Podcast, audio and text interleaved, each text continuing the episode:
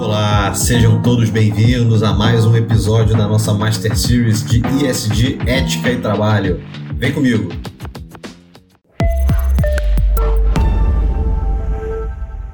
Estamos de volta então, pessoal, para o nosso terceiro episódio aqui da série de ISD Ética e Trabalho. Então a gente fez um resumo no último episódio sobre as principais correntes da ética, a ética utilitarista, a ética do dever e a ética das virtudes que nós priorizamos aqui nessa Master Series. E agora que a gente já fez esse primeiro apanhado, eu queria propor aqui para vocês uma mudança de paradigmas na visão que a gente tem ali sobre a comunidade, naquela questão de novo do aspecto social e por que não dizer do aspecto humano da empresa, da sociedade. É, afinal de contas, como eu comentei, né, a gente está falando ali do, do, do, priorizando o S do ISD, que é justamente esse lado social, esse lado de viver em sociedade nessa comunidade que a gente chama de empresa especificamente. E aí eu acho que todo mundo aqui vai se identificar com algumas coisas que eu vou trazer e, e, e perceber que em algum momento já, já viu isso acontecer no ambiente de trabalho, ou já viu algum colega comentar, né? principalmente em alguns mercados específicos, isso é muito comum algumas características que acabam sendo um reflexo da ética utilitarista e até mesmo de algumas características que vêm com ela e que meio que induzem um comportamento do profissional que está envolvido nesse tipo de mercado com essas características. Então acho que uma primeira uh, característica que a gente poderia aqui destacar são alguns mitos ali que a gente tem uh, da empresa, né, do ambiente profissional como uma selva corporativa é, e de que existe necessariamente uma grande rivalidade profissional entre as pessoas ali envolvidas naquele ambiente. Você vê que até mesmo as metáforas muitas vezes utilizadas por nós para tratar de alguma questão, para tratar de alguma situação no ambiente de trabalho, são metáforas de guerra. Essa questão, de novo, da, da selva corporativa. Então fala-se muito ali é, nos colaboradores como soldados, Fala-se muito do, do líder como comandante de um exército, fala-se muito que ah, nós estamos ali sempre nas trincheiras e por aí vai. Então, acho que esse é um primeiro exemplo de que a gente realmente enxerga muitas vezes de forma equivocada, vale dizer, o ambiente corporativo como uma selva. E não deveria ser. Porque selva realmente, selva, guerra, batalha, tudo isso dá uma conotação uh, pejorativa, uma conotação de rivalidade, como eu falei, para aquele ambiente. E isso acaba também gerando, por outro lado, uma concorrência exacerbada, uma constante disputa entre pessoas que acaba sendo estimulada, e aí muitas vezes, inclusive, quem não entra nessa é visto como inocente, é visto como ingênuo. Eu já ouvi gente falando que se você não sabe que está concorrendo, você simplesmente não está concorrendo. Não é bem assim, a gente sabe que não, não é necessária essa competição destrutiva entre pessoas e muito menos entre empresas para que as coisas deem certo. A gente vê até muitas empresas ele pensando que eu quero tirar o meu concorrente do mercado, porque aí eu vou ter um market share maior, aí eu vou ter uma atuação né, muito mais expansiva. E a verdade é que a gente tem aí grandes cases de empresas que são altamente competitivas, né, sempre tiveram ali uma competição acirrada entre si, e que na verdade uma acaba levantando o sarrafo para outra e as duas crescem juntas, gerando valor para o mercado como um todo, e não essa competição, essa dinâmica de competição destrutiva. E, e é, é, curioso ver que até elas levam muitas vezes, é, uma dessas empresas, essa competição com bom humor. Não só com bom humor, ou até com, com cordialidade, fazendo às vezes é, algumas propagandas enaltecendo ali o, a, essa concorrência, né, congratulando a empresa rival, é, a empresa concorrente, melhor dizendo, naquele é, no aniversário e, e coisas desse tipo. Então acho que é, é importante a gente é, desfazer esses mitos da selva corporativa e da rivalidade profissional é, exacerbada no ambiente de trabalho. E aí tem um outro ponto que eu acho que aí sim é um ponto central nesse, é, nessa distorção que se faz hoje em dia no ambiente de trabalho, que é dizer, é uma frase muito comum, cada vez mais comum, até no ambiente acadêmico, a gente ouvir que a empresa tem por finalidade o lucro, a geração de lucro. Né? A finalidade primordial da empresa é gerar lucro ou então gerar riqueza, gerar valor para os seus acionistas.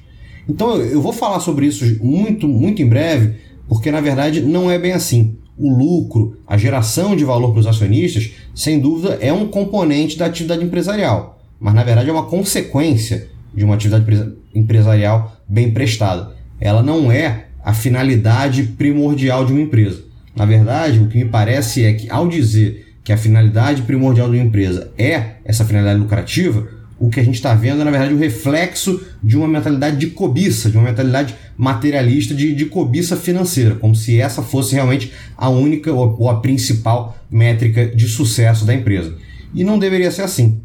Então, desfazendo esses paradigmas que eu acabei de comentar, que são paradigmas muito impostos por essa ética utilitarista, eu queria propor aqui outros paradigmas substitutivos que são, na verdade, é, ali propostos pela ética das virtudes ou a ética da excelência. Então, o primeiro deles é justamente a adoção de um mindset colaborativo. Então, não é necessário ter esse sentimento de rivalidade para você se destacar. Você não precisa passar por cima de ninguém, nem muito menos deixar de colaborar com seus colegas para se destacar mais. Então é importante que a gente deixe de lado aquela vontade de receber o confete ou de receber aquele elogio público como o capitão de um projeto que deu certo. A verdade é que o trabalho é do time, o sucesso ou o fracasso são da equipe toda. Não é o jogador que bate o último pênalti, aquele pênalti do título, que é o responsável pelo título. A verdade é que existe toda uma equipe participando da conquista. Cada um com a sua contribuição, cada um ali contribuindo com o seu ponto forte e cobrindo o ponto fraco do outro. E provavelmente se não houvesse esse trabalho em conjunto, o título nem mesmo viria. Então é verdade que a, a verdade é que a gente não tem que ficar se preocupando. Isso é, na verdade, um, um reflexo de vaidade, de orgulho, que aí deixa de ser uma virtude passa a ser um vício. Então, e, e, e, vejam bem, não é que não, não seja legal, não seja oportuno a gente ter né, reconhecimento do nosso trabalho, a gente dar reconhecimento do trabalho dos outros, isso é importante. Agora, o que a gente não pode é deixar que essa vaidade acabe preponderando sobre esse sentimento colaborativo, sobre essa mentalidade de que a gente deve realmente trabalhar em equipe. Até porque, e aí mais um, um contraponto que eu faço, a empresa ela deve ser vista como uma comunidade de pessoas. Pessoas que convivem, que celebram, que interagem, inclusive socialmente, de modo que a empresa muitas vezes passa a fazer parte da própria identidade da pessoa. É muito comum a gente ouvir que né, o fulano, a fulana é, é, é, o fundador da empresa tal. Ou seja, ele passa a ser conhecido, né, ou ela passa a ser conhecida como o fundador daquela empresa. Ou então como o, o gestor da empresa. Então acaba que é, a, identidade da pessoa às vezes até se confunde com a identidade da empresa. Né, o que às vezes é até é legal. Então assim, a empresa é uma comunidade formada por pessoas e essas pessoas devem se sentir valorizadas, devem se sentir parte daquele grupo. É isso que traz segurança, é isso que traz um senso de, de pertencimento e de perenidade. As pessoas não são estimuladas a trocar de empresa a cada oportunidade que surge. Então isso, isso acontece quando se estabelece realmente um, um compromisso de longo prazo. Um verdadeiro casamento entre colaborador e empresa, ou seja, um casamento, né, realmente um, um compromisso recíproco, um compromisso bilateral a fim de que a pessoa se desenvolva e que ela contribua para a empresa. Ela se desenvolvendo individualmente, do ponto de vista pessoal, profissional, moral, e consequentemente ela contribuindo para a empresa como um todo. Então, e aí por fim, o outro contraponto que é importante é que a finalidade da empresa, na realidade, é resolver problemas da sociedade, oferecendo para isso produtos ou, ou serviços que tornem a vida dessa sociedade mais confortável mais prática, ou seja, gerar riqueza social e com isso, consequentemente, isso vai gerar riqueza material.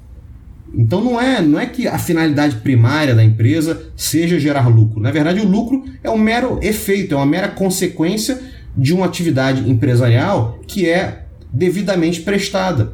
Porque quando você realmente está é, resolvendo uma dor importante, está oferecendo um serviço que resolve essa dor, que torne ali a vida de quem usa aquele produto, aquele serviço muito mais prática, muito mais cômoda, você é, ganha, você vai conquistar né, mercado, você vai ganhar é, é, é, esse mercado e, consequentemente, gerar re receita.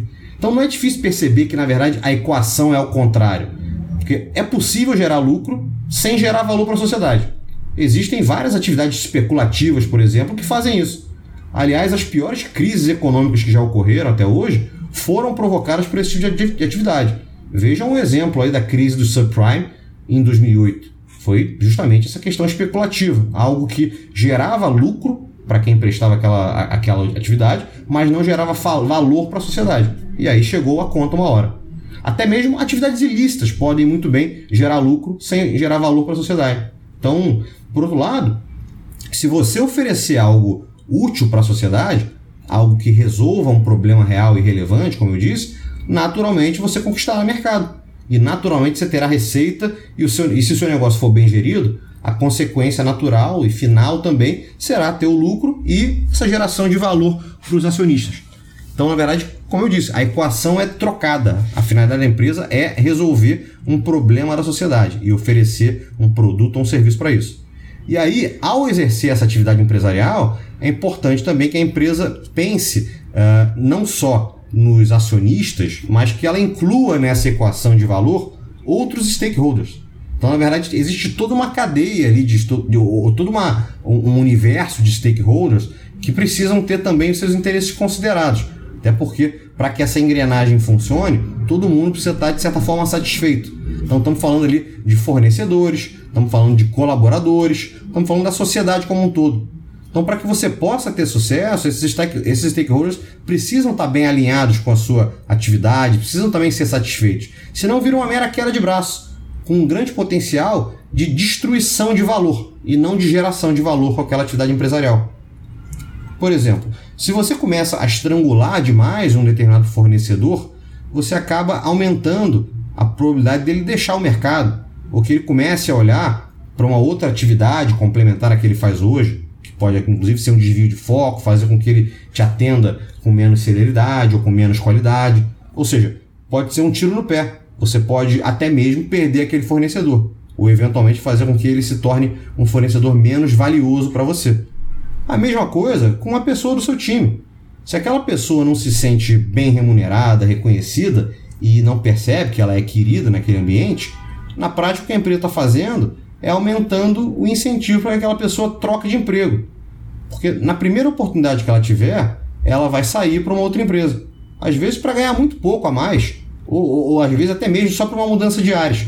Então, se você não tem esse alinhamento, essa inclusão de diversos stakeholders nessa equação de valor, a verdade é que uma hora a corda pode romper com algum desses stakeholders e aí a própria geração de valor da empresa para o acionista ou a geração de lucro é impactada. Então, na verdade, não só a finalidade é você é, exercer alguma atividade, né, oferecer um produto ou um serviço que torne a vida do consumidor mais confortável, mas fazer isso com um alinhamento de outros diversos stakeholders, como eu dei exemplo aqui por agora. Então, a verdade é, a ética das virtudes, ela é, pressupõe tudo isso, sendo ali muito bem concatenado, e ela, antes de mais nada, pressupõe um desenvolvimento e uma responsabilidade pessoal e aí vamos esquecer por um momento o termo responsabilidade corporativa. Essa é uma mensagem que eu queria que fosse ouvida e aplicada por indivíduos. Eu gostaria que cada um dos gestores que representam as empresas no trato com seus colaboradores e no trato com esses stakeholders fizesse essa reflexão. Porque cada um de nós precisa assumir responsabilidade pelas suas decisões, pelo seu desenvolvimento e não esperar que a empresa nos entregue princípios e valores ali de mão beijada. Além disso, as empresas, como quaisquer instituições, elas são grupos de pessoas. Elas não são entes autônomos. Logo, nós podemos ter o melhor arcabouço teórico possível de regras, de valores, mas se as pessoas não estiverem engajadas, se elas não forem conscientes do seu papel e não fizerem questão de ter uma atuação ética, nada disso vai adiantar.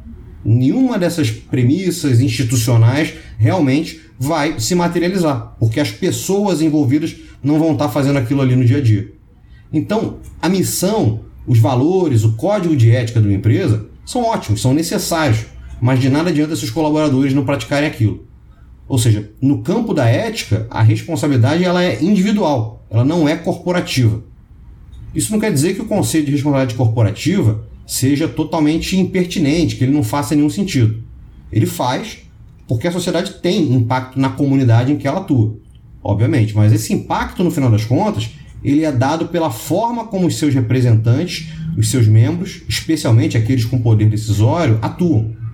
Então, no plano jurídico, por exemplo, a responsabilidade normalmente é da empresa, é do CNPJ, por um ato ilícito praticado, um ato de corrupção, uma formação de cartel, ou até mesmo um acidente envolvendo o funcionário durante aquela atuação que ele está tendo como, como funcionário da empresa. Então é claro que existe responsabilidade corporativa, mas notem que essa responsabilidade em regra ela se materializa através da conduta de um dos membros daquela comunidade que nós chamamos de empresa. Portanto, ao construir esse ambiente muito mais saudável e virtuoso que eu descrevi há pouco, com mindset colaborativo, com a busca da excelência por cada um dos colaboradores e um pensamento da empresa como uma comunidade de pessoas que devem se ajudar e se proteger, na prática nós estamos trabalhando justamente para que a empresa como corporação tenha uma atuação responsável para o meio que ela atua. Só que isso é feito, de novo, através da atuação individual né, dos indivíduos, das pessoas que compõem aquela comunidade, que compõem aquela empresa. Então, essa é a mensagem que eu queria que ficasse para vocês.